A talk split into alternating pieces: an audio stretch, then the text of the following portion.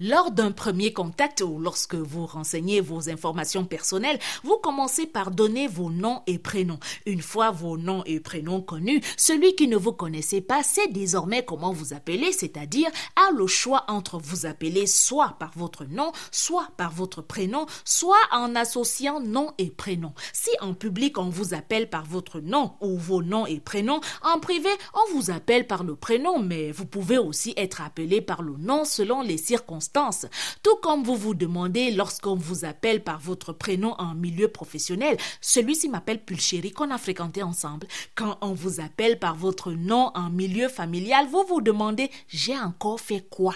Très jeune déjà, on était habitué à être appelé par notre prénom à la maison et lorsqu'on était choyé, c'est le diminutif du nom qui était utilisé. Quand Timothée avait été gentil, c'était plutôt ça va mon petit Titi? Et lorsque Madeleine avait été c'était bravo Mado, c'est bien ça Mado. Mais lorsque l'enfant avait commis quelque chose de reprochable, le petit nom et le prénom disparaissaient des lèvres parentales pour laisser place au nom qui résonnait alors comme la foudre.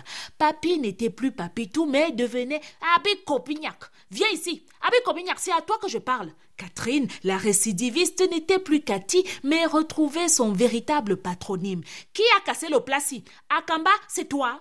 Encore toi, Akamba. L'enfant, si tu me veux même quoi dans cette maison? Même en couple, tant que vous êtes appelé par votre prénom, tout va bien. Par le petit nom, ça va plus que bien. Mais l'appellation par le nom propre dans un couple est un signe annonciateur d'hostilité. Comment ne pas perdre le sommeil et se réveiller en sursaut? Lorsque celle qui vous appelait affectueusement Écho avant que vous ne vous endormiez, vous réveille en pleine nuit en disant Écho Bena, je vais te parler. Comment Écho ne va-t-il pas perdre l'usage de la parole lorsqu'on lui balance son propre téléphone en plein visage, à peine réveillé? Écho Bena, c'est qui la fille ci La fille ci, c'est qui Écho Bena Écho Bena, tu ne me connais pas. Tu ne me connais pas très bien. Si en milieu professionnel, l'appellation par le prénom peut indiquer une familiarité mal placée, en milieu familial, l'appellation par le nom met une distance le temps de régler ses comptes à celui ou celle qu'on n'ose plus appeler par son prénom le temps d'un conflit familial.